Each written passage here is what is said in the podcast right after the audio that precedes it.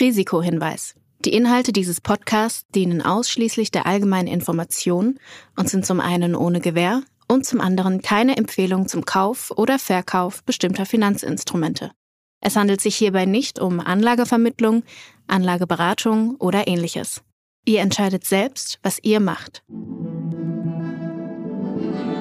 Backers Bets, der Investment-Podcast mit Jan Beckers.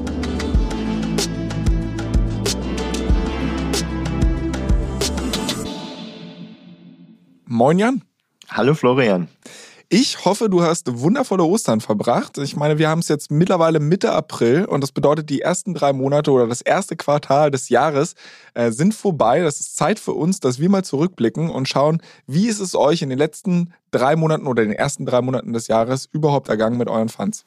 Ja, gerne doch. Ähm, es war auf jeden Fall eigentlich ein erfreulicher Start äh, ins Jahr. Die Aktienfonds sind irgendwo so zwischen 7% äh, beim äh, Global Leaders Fonds und etwas mehr als 20% äh, in der einen Variante des Global Internet Leaders Fonds gestiegen. Ähm, Krypto hat sich auch positiv entwickelt mit etwa 39% seit Beginn des Jahres. Und ja, insofern ähm, kann man sagen, dass Environment zum Investieren war jetzt auf jeden Fall deutlich besser im ersten äh, Quartal. Man hat es auch gesehen, dass, ja, ich sag mal, viele Einzeltitel einfach wieder eine starke Eigendynamik äh, entwickelt haben im Vergleich zum letzten Jahr, wo einfach alles sehr von Makrofaktoren getrieben war. Lass uns die ganze Nummer vielleicht mal so ein bisschen von hinten aufzäumen. Der letzten Fund, den du äh, angesprochen hast, war Krypto. Ähm, wie kam es, dass es da so durch die Decke ging jetzt die letzten drei Monate? Also ähm, sowohl Bitcoin als auch äh, Ethereum ähm, haben natürlich durchaus davon profitiert, dass äh, ähm, die Zinserwartungen heruntergekommen sind. Insbesondere eben auch ähm, äh, im März, als äh, sich die Bankenkrise in den USA abzeichnete, konnten beide Assets äh, deutlich profitieren. Und Ethereum hat dann im April nochmal einen ordentlichen Kicker bekommen als ähm, das Shanghai-Update von Ethereum erfolgreich durchgegangen ist. Was hat es mit dem Shanghai-Update auf sich, dass das jetzt so eine fette Party ausgelöst hat? Also es ist ein generelles Protokoll-Update, mit dem mehrere Verbesserungen äh, dort angestrebt werden. Eine wichtige davon ist, dass jetzt quasi das gelockte oder das gestakte Ethereum ähm, was dann aber auch noch gelockt war. Das heißt, wenn man sein Ethereum gestaked hat, um dort zusätzliche Returns zu erzielen, dann konnte man es bis jetzt eben bis zu diesem Update äh, nicht einfach wieder von dort abziehen. Und jetzt ist es so, dass man sein gestakedes Ethereum äh, eben auch kurzfristig abziehen kann, beispielsweise wenn man es irgendwie verkaufen will. Und im Vorfeld des Updates war es jetzt doch nicht klar, ob das zu erhöhten Verkaufsdruck führen würde auf Ethereum, weil eben ja Leute ihr Ethereum, was sie vorher nicht verkaufen konnten, jetzt verkaufen konnten. Es hat sich dann aber eigentlich gezeigt, dass ähm, das nur in geringstem Ausmaß eigentlich passiert ist. Und jetzt wird eher damit gerechnet, dass mit der zusätzlichen Freiheit, die man jetzt hat, heißt der zusätzlichen Liquidität, dass einfach jetzt eher noch mehr Ethereum gestaked wird. Und ansonsten muss man auch sagen, das ganze Update ist wiederum technisch hochprofessionell äh, durchgegangen. Das hat einfach nochmal das Vertrauen in das ganze Protokoll an der Stelle gestärkt. Und insofern hat sich Ethereum einfach nochmal weiter von seinen Wettbewerbern an der Stelle abheben können. Okay, das erklärt vielleicht zum Teil die Party bei Ethereum. Jetzt haben wir aber natürlich auch einen starken Kursanstieg beim Bitcoin gesehen. Ähm, du hast gerade gesagt, das liegt zum einen an der Bankenkrise, zum anderen an den Zinsen, sodass der Bitcoin letzte Woche, glaube ich, sogar über 30.000 US-Dollar seit langer, langer Zeit mal wieder klettern konnte. Sind das die einzigen beiden Gründe und wie lange hält die ganze Nummer noch an? Nee, ich denke, wir äh, sehen jetzt vor allen Dingen auch wieder eine ganz interessante zyklische Entwicklung. Ähm, wir haben ja den Tiefpunkt, äh, wenn wir jetzt einfach mal über Bitcoin insbesondere sprechen, ähm, äh, gegen Ende letzten Jahres oder im Q4 gehabt, als die Negativität äh, einfach unfassbar hoch war äh, nach den ganzen Katastrophen, die es gab, FTX und alles, was dort war. Und irgendwo, ich glaube, wir haben hier noch drüber gesprochen. Es war, glaube ich, wirklich ungefähr in der Woche, als der Economist äh, auf seiner Titelseite geschrieben hat von Kryptos Downfall. Das war dann wieder mal wie so oft wahrscheinlich jetzt das, das Tief des Marktes. Ähm, seitdem ging es einfach, ich sag mal langsam, aber kontinuierlich ähm, wieder aufwärts. Und diese Entwicklung erinnert mich ganz stark an 2019. Das ist eigentlich wieder genau etwa 18 Monate vor dem nächsten Bitcoin-Halving haben wir den Tiefpunkt, dann steigen die Preise erst irgendwie relativ langsam und vor allen Dingen auch noch gar nicht so bemerkt von der breiten Öffentlichkeit. Wenn man sich beispielsweise mal Google Trends anguckt und mal nach Bitcoin schaut, dann sieht man, da ist eigentlich bei den Suchvolumen noch gar nicht viel passiert. Und das heißt, an der Stelle ist jetzt an der Stelle nicht irgendwie der neue Retail-Anleger, der jetzt auf den Bitcoin-Zug aufsteht, sondern es sind jetzt eigentlich wieder die erfahreneren Marktteilnehmer, die schon mehrere Zyklen äh, erlebt haben und die sich jetzt eben wieder eindecken. Und irgendwann führen dann diese gestiegenen Preise äh, dazu, dass natürlich auch wieder insgesamt ein positiveres Market-Sentiment äh, zustande kommt und dass wieder wahrscheinlich dann auch weitere Anleger ähm, an der Stelle mit drauf aufspringen. Und jetzt sind wir eben im April 2023 äh, wieder genau ein Jahr vor dem äh, Bitcoin-Halving. Und auch wenn wir jetzt uns die Charts von 2019 nochmal angucken, ähm, das sieht schon alles sehr, sehr vergleichbar an der Stelle aus. Und äh, insofern ähm, ich glaube, ja, ist eigentlich eine gute Ausgangslage ähm, für Krypto, auch wenn wir jetzt nach vorne gucken auf das weitere Jahr. Es gibt ja aber trotzdem ein, zwei Unterschiede zu 2019. Der erste, der mir einfallen würde, ist, dass sich einfach im großen Stil Retail-Anleger vielleicht in den letzten Monaten oder ja, Jahr äh, sich die Finger massiv verbrannt haben und vielleicht jetzt beim zweiten Train sagen, okay, da springe ich jetzt nicht nochmal drauf auf. Und die zweite Nummer ist, dass die Regulierungswut natürlich gerade so ein bisschen um sich greift. Also 2019 war Krypto, sage ich mal, noch so ein bisschen mehr in der Nische, noch nicht so im Fokus der Regulierungsbehörden. Ähm, jetzt sieht man ja schon, dass gerade in den USA schon massiv gegen diese Krypto-Player geschossen wird. Glaubst du, das könnte ja nochmal eine andere Wendung oder einen anderen Plot reinbringen, ähm, was dieses ja, History Rhymes ähm, Narrativ angeht? Also ich glaube tatsächlich, dass ähm, äh, negative Regulierung ähm, äh, durchaus das größte Risiko ist, was derzeit über Krypto schwebt. Ähm, das ist aber in der Tat gar nicht so neu. Auch 2019 äh, äh, und äh, in den Jahren davor gab es immer wieder äh, äh, den Aufruf dazu, dass man eigentlich Bitcoin verbieten müsste, weil es letzten Endes mit dem US-Dollar konkurriert etc. Und da muss man sagen, aus dieser Ecke ist jetzt Bitcoin als solches eher schon raus. Das heißt, äh, dass an der Stelle Bitcoin jetzt als Security oder sowas eingestuft wird, ähm, das, da wurde, da gab es ja eigentlich sogar gegenläufige Kommentare von. Ähm, für viele andere Cryptocurrencies ähm, könnte das an der Stelle aber kommen. Und insofern Regulierung bleibt aus meiner Sicht die größte Gefahr für diesen Markt. Sie ist aber eben auch zum Teil äh, sicherlich äh, bereits eingepreist. Und wenn wir dann gehen auf, den, auf die Frage, ähm, wird Retail nicht mehr kaufen wollen, weil sie sich die Finger verbrannt haben. Ähm, da würde ich sagen, nur zum Teil, weil erstmal muss man ja sagen, es waren ja trotzdem nur etwa irgendwo zwei, drei Prozent der Weltbevölkerung vielleicht überhaupt, äh, die mit Krypto interagiert haben im letzten Bullenmarkt. Das heißt, es ist immer noch ein sehr, sehr kleiner Anteil.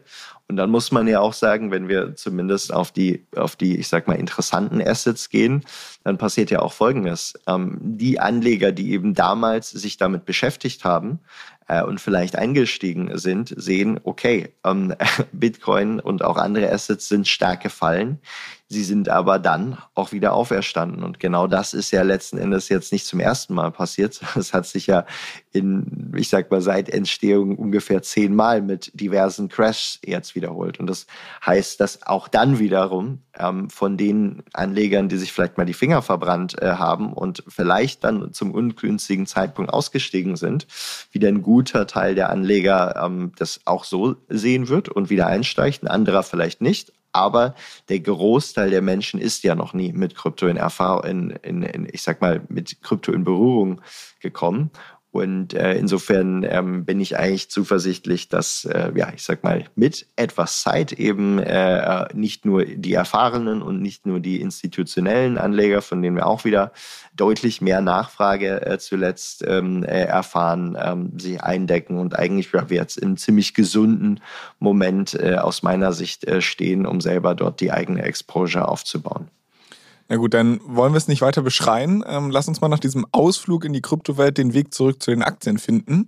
Und zwar hattest du schon die Performance eurer anderen beiden großen Fonds angesprochen. Jetzt hattest du aber gesagt, dass der Global Internet Leaders 20% zugelegt hat, der andere Fonds nur 7%. Wo kommt da die Unterscheidung her? Ähm, die Internet- und AI-Werte ähm, äh, und beispielsweise auch Fintech oder so haben natürlich in beiden Fonds gleich performt. Wir haben aber im Global Leaders Fonds ja noch weitere Branchen, in die wir investieren, wie beispielsweise Cleantech, wie beispielsweise auch Biotech. Und das waren beides, äh, um da zwei rauszugreifen, Branchen, die jetzt im ersten Quartal äh, eben nicht so stark an der Stelle performt haben. Wenn wir uns das mal im breiteren Maßstab angucken, beispielsweise auf den S&P gehen, dann muss man sagen, von den 500 Werten, die im S&P gelistet haben, also der S&P ist 7% im Quartal gestiegen, 80 Prozent dieses Anstiegs wurden von acht Titeln äh, getragen, nämlich von Meta, Amazon, Apple, ähm, Netflix, Google, dann war es noch Microsoft, ähm, Nvidia und Tesla. Und äh, das sind insofern eigentlich so ein bisschen die Tech-Schwergewichte. Es sind aber auch äh, in, ich sag mal, interessanter Selektion, könnte sagen, genau die Firmen, die eigentlich jetzt als sehr interessant für die kommende AI-Welle äh, positioniert sind. Man muss aber natürlich auch sagen, dass durch die Market Cap dieser Companies und wie sie in diesen Indizes gewichtet sind, sie natürlich auch einfach groß zu dem Index als solches beitragen. Das, ne? das, ist, das ist absolut richtig. Ich glaube, es ist ungefähr, dass die Relation ist ungefähr so. Die Market Cap dieser Unternehmen ist etwa 25 Prozent des, äh, des S&P, sind natürlich breit dort gewichtet. Ihr Anstieg im ersten Quartal waren aber, glaube ich, 82 Prozent. Das heißt, ähm, es ist nicht jetzt so beeindruckend, dass irgendwie acht gleichgewichtete Unternehmen im äh, den S&P 500 so getrieben hätte. Allerdings äh, muss man sagen, ich sag mal, von den restlichen 492 Unternehmen war dann der durchschnittliche Anstieg irgendwo ein Prozent oder knapp über ein Prozent. Und der Rest wurde von eben äh, diesen Tech- und auch AI-Schwergewichten getrieben. Jetzt hast du gerade acht große Player aufgezählt, die den S&P 500 Return überhaupt getrieben haben. Welche der acht Player hattest du denn zu dem Zeitpunkt im Portfolio? Ähm, Ziemlich, äh, ziemlich viele tatsächlich. Ähm, äh, Microsoft äh, durchaus in äh, größerer Gewichtung. Ähm, wir hatten auch ein äh, Nvidia im Portfolio, Meta im Portfolio, Alphabet äh, im Portfolio, Tesla im Portfolio.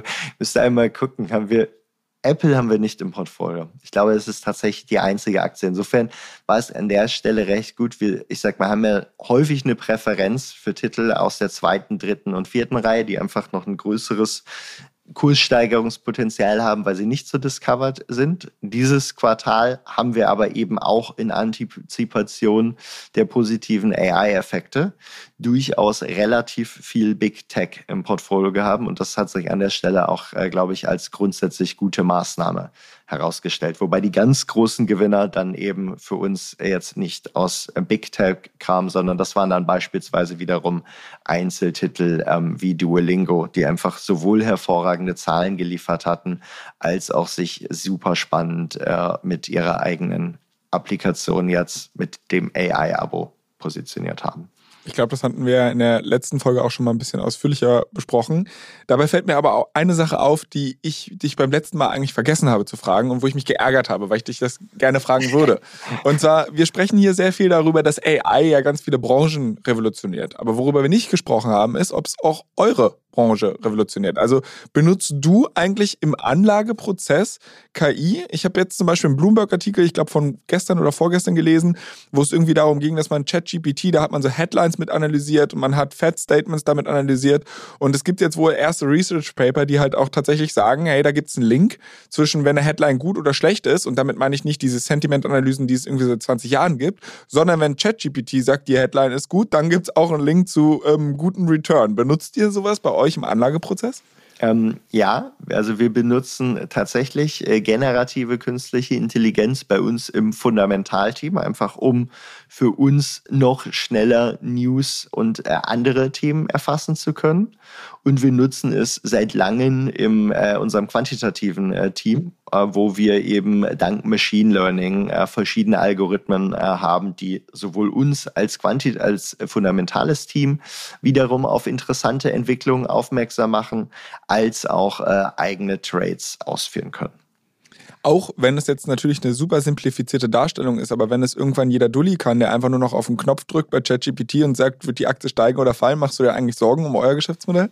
Ähm, ja, so simplifiziert wird es ja nicht sein, weil wenn das jeder kann, dann ist die Opportunity an der Stelle daraus wiederum äh, Kursgewinne zu erzielen, ja auch sofort weg. Und äh, man muss ja auch sagen, ich sag mal, die Aufgabe jetzt äh, von, von uns ist ja jetzt auch nicht irgendwo äh, kurzfristig ständig irgendeiner News-Headline hinterher zu jagen, sondern eher äh, langfristig gute Unternehmen auszuwählen, die vermutlich ein starkes Quartal vor sich haben und die vermutlich äh, in den nächsten Jahren insgesamt stark performen werden. Und das ist natürlich etwas, das kann einem ChatGPT an der Stelle nicht äh, komplett abnehmen. Es kann allerdings natürlich, wenn man es smart nutzt, die eigene Research deutlich verbessern. Aber es ist doch nicht so, dass, dass man jetzt sagen könnte, ähm, es kann einen ersetzen, aber es macht einen definitiv äh, schon produktiver.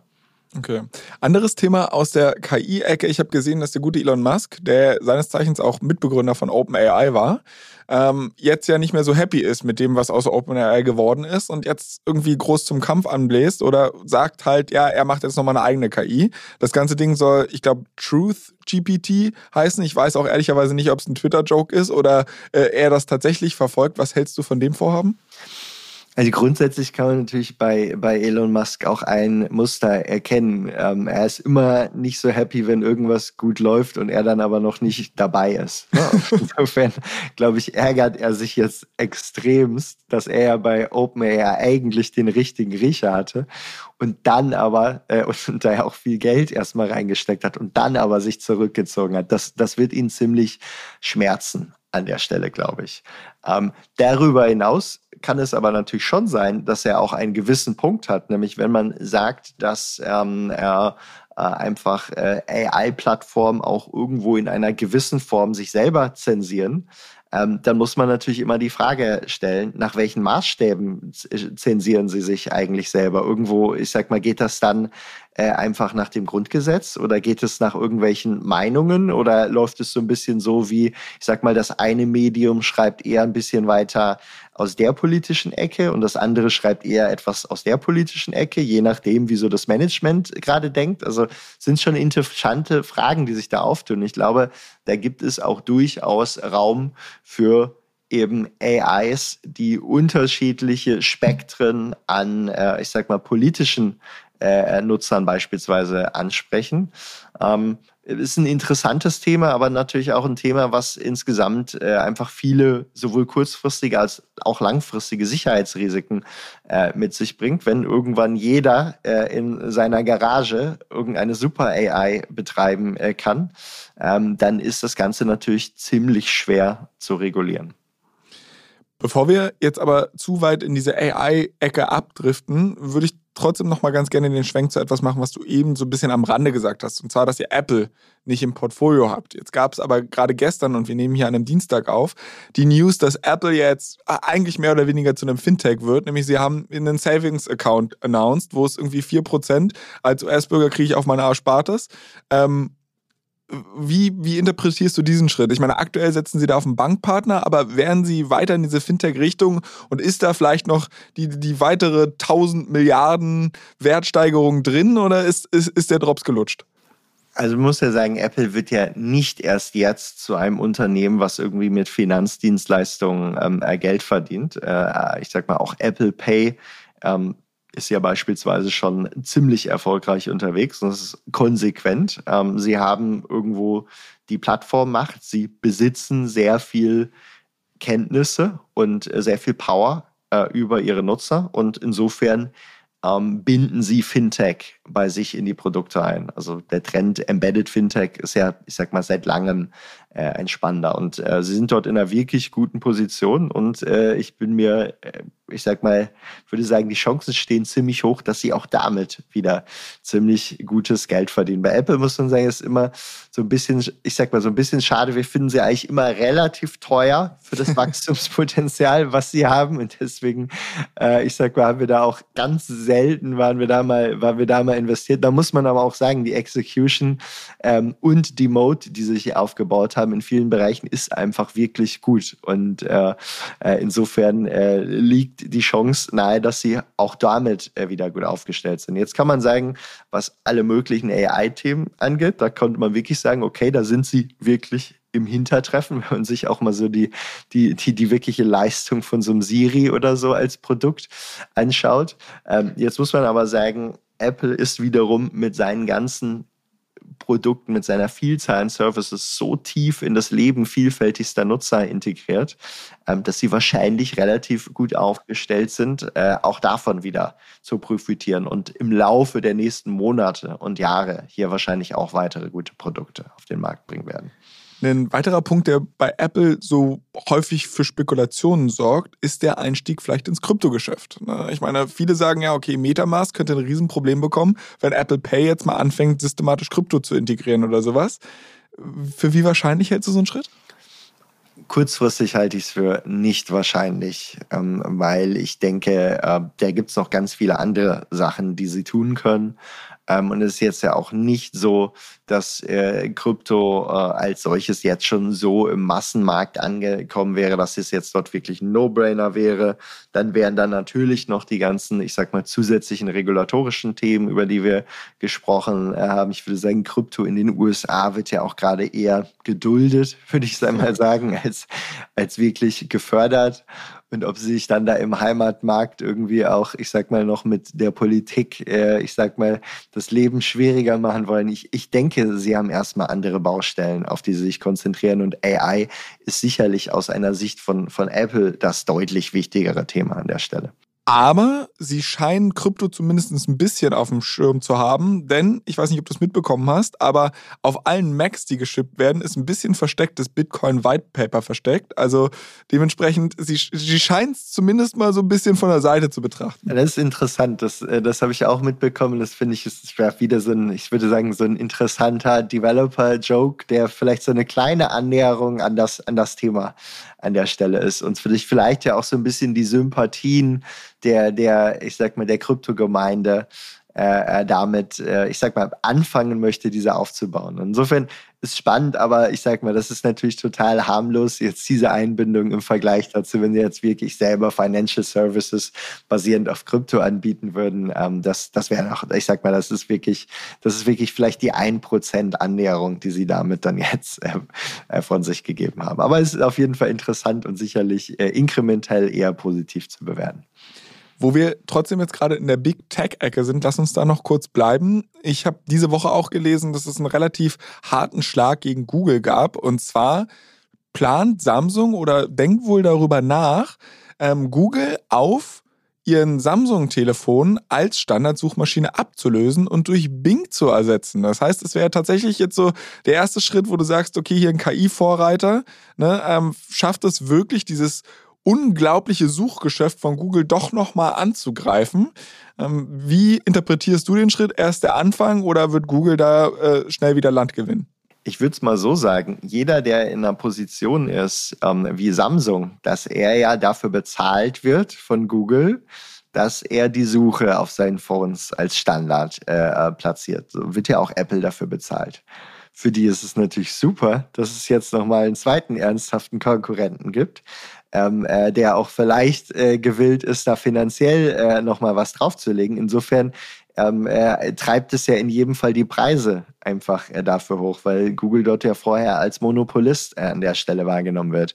Ähm, ob es dann wirklich auch am Ende so kommt, ne? weil das Produkt ist ja jetzt noch nicht besser von, von Bing, das muss man auch ganz klar äh, sagen, oder ob es irgendwie nur eine nette äh, Verhandlungsposition äh, ist, die vielleicht dann noch mal ein paar hundert Millionen äh, zusätzlich äh, in die Kassen äh, spült, ähm, weiß man jetzt nicht, aber es zeigt auf jeden Fall, ähm, dass so ein bisschen dieses äh, Monopolproduktsuche zumindest gerade angreifbar erscheint. Und das ist natürlich auch schon eine, eine spannende äh, Entwicklung, die irgendwo zeigt, dass, äh, äh, ja, ich sag mal, die Technologiewelt dann doch wieder so dynamisch häufig ist, dass auch Themen, wo man sagt, das ist eigentlich eine unbezwingbare Mode, äh, zumindest mal äh, auch äh, nochmal angegriffen werden können. Und äh, ja, ist auf jeden Fall eine spannende Entwicklung. Und da muss man mal schauen, was dann davon an der Stelle hängen bleibt.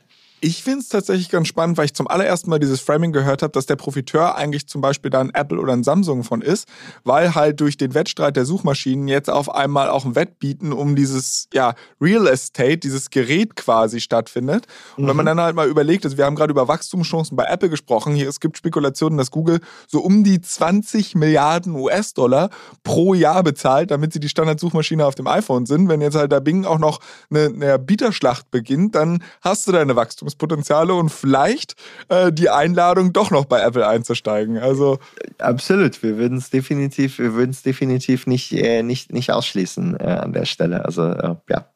Aber trotzdem. Gibt aber, muss man auch sagen, es gibt aber, wenn man jetzt auch aus dem Marktzyklus drauf guckt, ähm, wahrscheinlich andere Aktien, die, ja, ich sag mal, spannendere Returns versprechen. Ah, jetzt hast du meine Aufmerksamkeit und schieß mal los.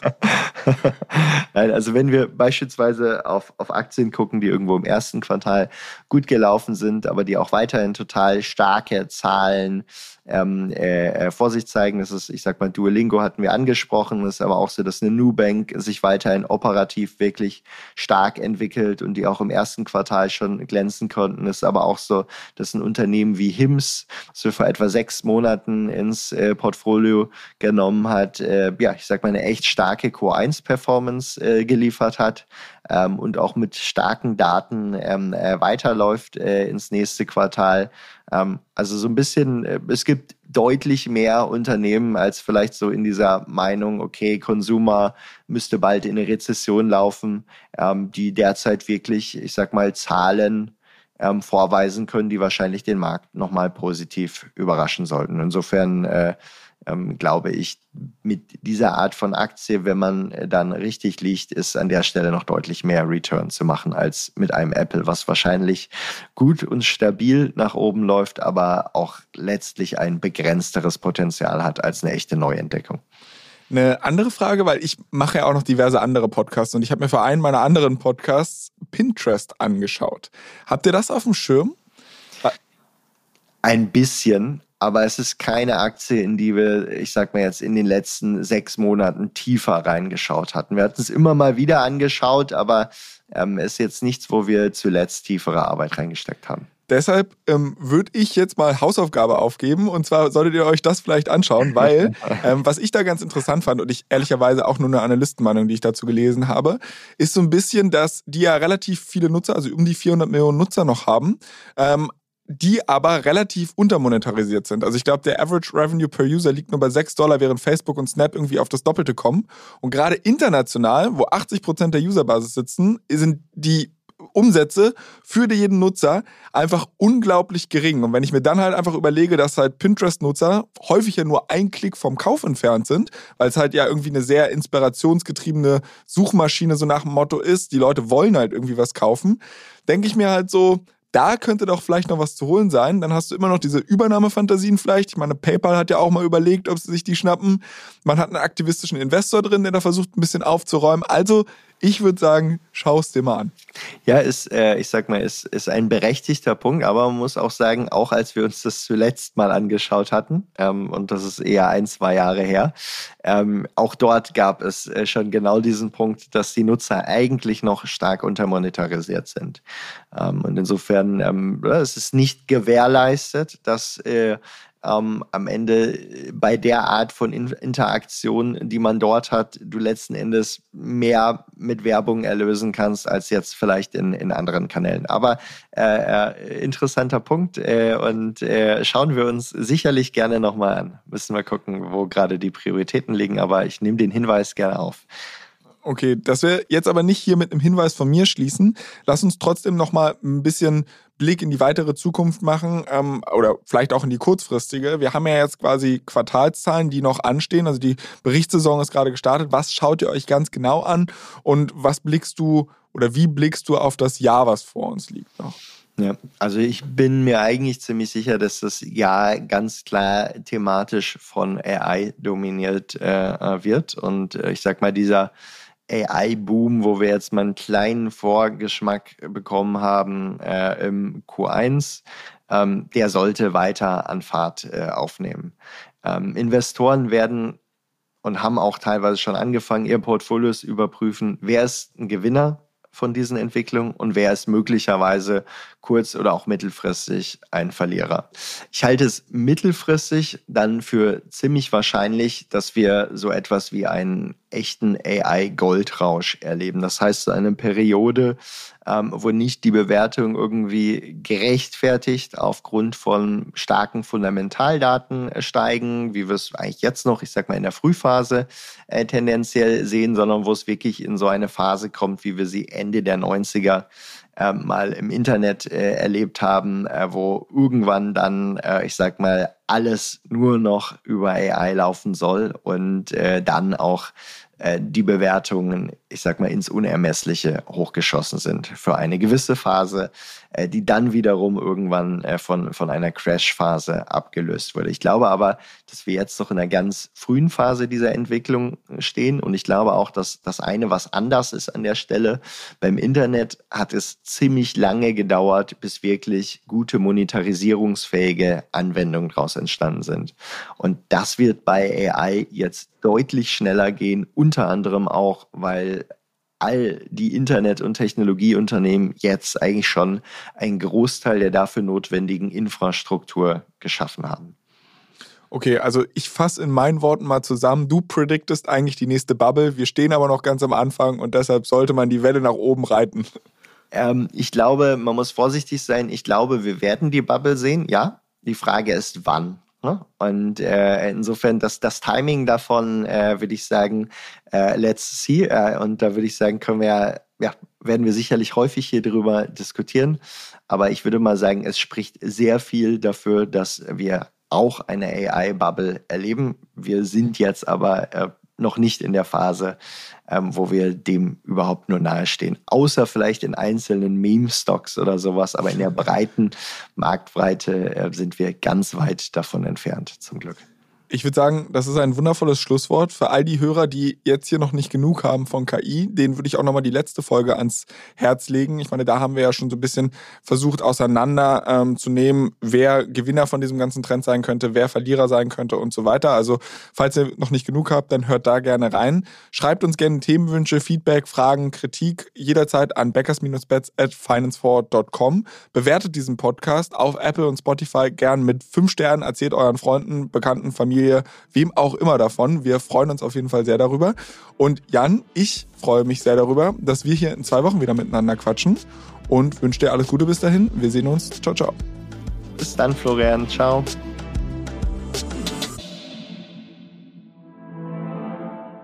Dieser Podcast wird euch präsentiert von BitCapital und Finance Forward. Die Produktion wie auch die redaktionelle Verantwortung für die Inhalte liegen bei der Podstars GmbH.